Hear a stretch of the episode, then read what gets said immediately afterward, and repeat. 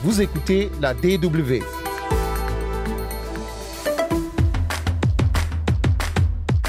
Bonjour à toutes et à tous, Froas Neues, bonne année, alles Gute comme on dit en allemand.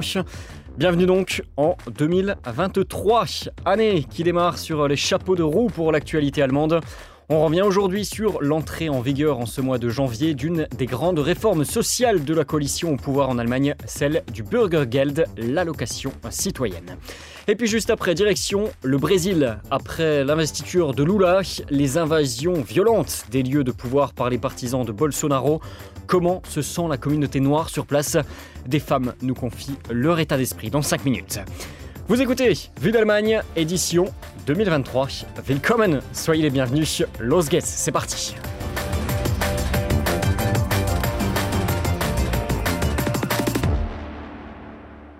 C'est donc une réforme majeure qui entre en vigueur en Allemagne en ce début d'année 2023. Le Bürgergeld, le revenu citoyen, remplace le système Hartz IV. La deuxième réforme sociale importante après la hausse du salaire minimum à 12 euros de l'heure depuis le 1er octobre dernier. Alors, de quoi parle-t-on exactement? Du régime d'indemnisation de chômage de longue durée, de l'argent versé chaque mois à quelques 5 millions de personnes dans le pays. Des personnes en âge de travailler qui ne touchent plus d'indemnité chômage car elles sont sans emploi depuis plus de 12 mois. Depuis 2005, ces personnes étaient dans le système IV, du nom de la réforme qui a instauré ce système à l'époque où le social-démocrate Gerhard Schröder était au pouvoir. Les chômeurs touchaient alors 449 euros par mois et leur loyer et les frais de chauffage étaient pris en charge aussi, à condition, à condition de ne pas avoir d'argent de côté, pas de patrimoine non plus. On obligeait aussi souvent les gens à déménager dans des logements plus petits et ils devaient accepter toute offre d'emploi proposée, toute offre jugée raisonnable sous peine d'une baisse de l'allocation. L'idée était de faire baisser le chômage dans le pays lors de l'instauration donc de cette loi. Mais Hartz était très controversé, accusé d'avoir favorisé les petits boulots sous-payés, poussé de nombreuses personnes dans la précarité, voire la pauvreté, sans régler le problème du chômage de longue durée. Hartz était même devenu une insulte parfois dans le langage populaire, un terme stigmatisant souvent pour les allocataires. C'est ce que raconte Peter Michael Zerneschel, le porte-parole de la Fédération sociale allemande.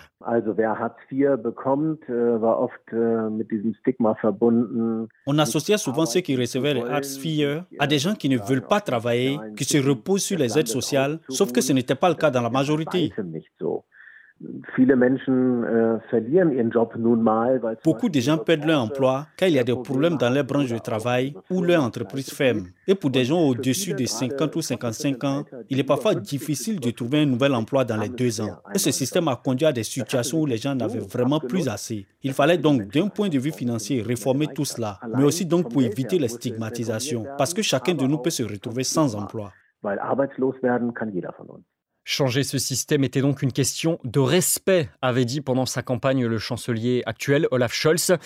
Il aura fallu des mois de négociations entre les partis au gouvernement pour que le Bürgergeld voie le jour. La loi qui entre en vigueur au mois de janvier n'a d'ailleurs été votée définitivement que fin novembre dernier. DW alors dans le détail, que prévoit cette allocation citoyenne? Eh bien déjà, le montant de l'aide mensuelle a été revu à la hausse de 449. Elle passe à 502 euros par mois. Certaines conditions aussi pour toucher cette allocation ont été assouplies. Plus question de faire déménager une personne au chômage dans un plus petit logement la première année où elle touche ce Bürgergeld. L'idée est que la personne se concentre sur sa recherche d'emploi plus que sur celle d'un logement.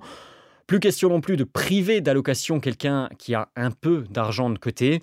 Et puis, fini l'obligation d'accepter n'importe quel emploi, comme l'explique Brigitte Lestrade. Elle est professeure émérite de civilisation allemande contemporaine et spécialiste des questions du marché du travail en Allemagne. De ce point de vue-là, euh, le gouvernement a vraiment lâché du lest, hein, parce que euh, auparavant, sous Hartz il fallait qu'ils acceptent n'importe quel boulot, c'était comme ça.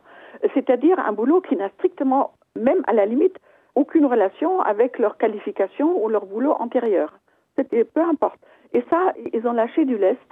Euh, ils n'ont pas donné des instructions, je dire, précises dessus, mais il est tout à fait clair que cette fois-ci, le personnel des agences pour l'emploi doivent tenir compte des souhaits des chômeurs et aussi de leur formation antérieure. Ne peuvent plus les envoyer euh, euh, faire n'importe quoi. L'allocation mensuelle peut même être un peu augmentée en cas de formation. Dès le mois de juillet prochain, un plan de coopération, c'est le nom officiel, doit être établi aussi entre les personnes au chômage et les agences pour l'emploi, dans l'idée en fait d'établir un plan de retour à l'emploi. Celui-ci sera cependant beaucoup moins contraignant que jusqu'à présent, les chômeurs moins menacés de sanctions rapidement, comme c'était le cas avec Artsir.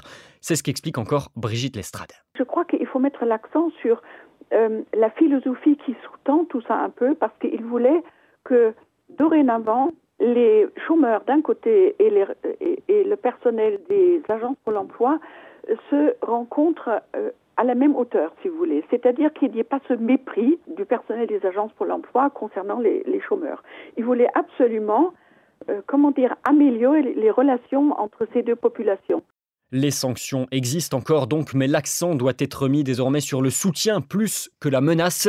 C'est un changement de perspective, dit-on, côté gouvernement. Il n'empêche que coalition et compromis obligent de nombreux points initiaux de la réforme ont été supprimés ou modifiés, notamment sous la pression des libéraux au gouvernement. Le délai de carence d'un an, par exemple, avant de devoir quitter son logement, devait être au départ de deux ans. Et puis, si comme d'autres dans le domaine social, il salue la réforme qui va dans le bon sens selon lui, Peter Michael Zerneschel, le porte-parole de la Fédération sociale allemande, refuse de ne parler d'une révolution sociale. Äh, Il est important d'avoir réformé le système Hartz IV, mais tout n'est pas parfait. On a augmenté le montant de l'allocation juste au-dessus de 500 euros par mois actuellement. Mais en cette période, c'est toujours trop peu. Nous, nous disons qu'il faudrait au moins 650 euros par mois pour qu'une personne puisse échapper à la pauvreté. Parce que ce thème de la pauvreté est chez nous un problème très important et souvent les personnes qui reçoivent cette allocation citoyenne sont dans la dernière étape avant la pauvreté. La pauvreté qui menace près de 17% de la population en Allemagne, pas loin de 14 millions de personnes. Des chômeurs de longue durée, mais pas seulement. Il y a des retraités aussi, des jeunes ou encore même euh, des travailleurs. C'est ce qui explique euh, d'ailleurs que la réforme ait été critiquée ces derniers mois, parfois mal acceptée par une partie de la population en Allemagne. On lui reproche de décourager la reprise d'un emploi. Cela ne vaudrait pas la peine de travailler avec un petit salaire si on peut toucher l'allocation. N'opposons pas les personnes dans le besoin aux personnes à faible revenu, répond le ministre du Travail, défendant sa réforme. Vous écoutez la DW. Vue d'Allemagne, deuxième partie. Vous avez peut-être vu ces images au Brésil le week-end dernier. Des milliers de partisans de l'ancien président Jair Bolsonaro qui envahissent des lieux de pouvoir violemment à Brasilia. Ils refusent, comme Bolsonaro, de reconnaître la victoire et l'investiture du président Luis Inácio Lula da Silva le 1er janvier dernier.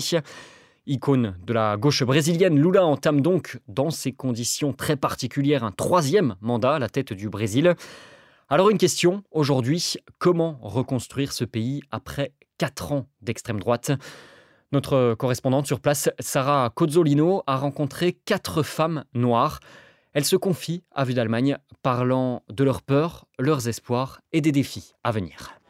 Nous rencontrons Renata, Laniki, Yame et Luana dans un bar dans le centre de Rio de Janeiro.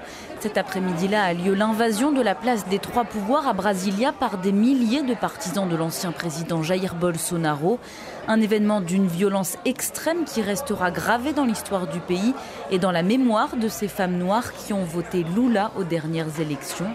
Yamé est avocate. Quand je vois ce type de manifestation, je me dis que même si on a gagné démocratiquement, nous avons encore beaucoup de batailles et de dangers à affronter. Pour elle comme pour son amie Renata, cet épisode est la preuve que la page du gouvernement Bolsonaro est encore loin d'être tournée. Le gouvernement Bolsonaro a validé tout ce qui était antidémocratique, anti-éthique, anti-légalité. Pour ces partisans, le racisme n'est pas un crime. Nous avons gagné une lutte démocratique puisque nous avons gagné dans les urnes, mais nous devons encore mener une grande bataille. Je me sens menacée, mais je me pose aussi beaucoup de questions. Que va-t-on faire avec cette démocratie si fragile? Quel chemin on va prendre? C'est une démocratie en miettes. À quoi peut-on s'attendre? C'est une question sans réponse et j'ai bien peur que ce soit loin d'être terminé. Nous devons encore rétablir beaucoup de choses. Nous avons en fait tout un pays à reconstruire, car notre pays est au fond du trou. Avec 33 millions de Brésiliens qui souffrent de la faim, une forte inflation, un système de santé très précarisé et une forêt amazonienne plus que jamais menacée, le bilan du mandat de Jair Bolsonaro est catastrophique. Mais il faut rappeler que Lula n'a remporté les élections qu'avec une courte majorité, 2 millions de voix sur 156 millions d'électeurs. Le président de gauche aura donc la lourde tâche de réconcilier un pays divisé et apaiser les tensions, selon la NIC. Je pense que ce n'est pas une bonne idée que Lula s'oppose trop violemment à l'autre camp, parce qu'il ne faut pas oublier que si Bolsonaro n'a pas été réélu, nous avons un Sénat bolsonariste. Donc il va devoir faire preuve de souplesse, d'intelligence émotionnelle et de stratégie pour réussir à gouverner avec le minimum de difficultés. Les quatre amis ont conscience que la tâche s'annonce difficile pour Lula, mais toutes avouent ressentir un espoir qu'elles n'avaient jamais ressenti avant en politique. Le gouvernement Lula n'a pas été, n'est pas et ne sera pas un paradis. Mais il est notre possibilité de rêver à nouveau de choses basiques. Une des premières choses qui est la base, mais qui est aussi gigantesque, c'est la dignité. C'est le fait de savoir, moi, en tant que professeur d'école publique, que mon élève en dehors de l'école aura de quoi manger, qu'il aura trois repas par jour pendant les vacances. Ça, c'est la première chose. Et dans le passé, le gouvernement Lula et du Parti des travailleurs a fait sortir le Brésil de la carte de la faim. Ceux qui ne reconnaissent pas ça ne reconnaissent rien. Yamé avoue avoir pleuré de désespoir il y a quatre ans lors de l'élection de Jair Bolsonaro. Lors de l'investiture de Lula cette année, elle a été émue lorsqu'elle l'a vu accompagnée de huit représentants de la diversité du peuple brésilien. Une femme noire ramasseuse de déchets, un chef indigène, un jeune handicapé, un ouvrier, des symboles forts selon elle. Quand j'ai vu le 1er janvier que c'est le peuple brésilien qui a remis l'écharpe présidentielle à Lula, j'ai pleuré dans les mêmes proportions qu'en 2018 mais j'ai pleuré de soulagement, de joie, de bonheur, parce que j'apercevais un filet de lumière et d'espoir. Les quatre amis se sont reconnus dans cette femme noire qui passait l'écharpe présidentielle à Lula du haut du palais du Planalto. Ça a été un symbole dont on n'a même pas encore la véritable dimension. C'est un symbole dont on avait besoin. Parmi les autres symboles, Luana retient la nomination de Aniel Franco, la sœur de la conseillère municipale noire assassinée en 2018. Elle est désormais ministre de l'égalité raciale. Ou encore le discours de Silvio Almeida, nommé ministre des droits de l'homme, qui a beaucoup touché Luana. Il a commencé en disant qu'il dirait des choses évidentes, mais qui n'ont pas été dites pendant ces quatre dernières années. Que les femmes et hommes noirs existent et ont de la valeur, que les travailleurs existent et ont de la valeur. Alors on n'est pas dans Alice au pays des merveilles, mais c'est important de savoir que les minorités sont prises en compte, parce qu'elles ont toujours existé. Mais c'est comme si elles avaient été effacées ces quatre dernières années. Malgré un début d'année difficile pour la démocratie brésilienne, ces jeunes militantes de gauche ont confiance en l'avenir de leur pays. Sarah Cozzolino à Rio de Janeiro pour la Deutsche Welle. Et on suivra l'actualité au Brésil dans les prochains mois. Mais en attendant, vu d'Allemagne, eh bien ça se termine pour aujourd'hui. Vous aurez la chance et le plaisir, en tout cas je l'espère, mais je n'en doute pas, de retrouver Anne Le Touzé la semaine prochaine. Même heure, même endroit, et avec plein de nouvelles infos sur l'Allemagne. Merci d'avoir été avec nous pour cette semaine. Bisbald, à très bientôt, tchuss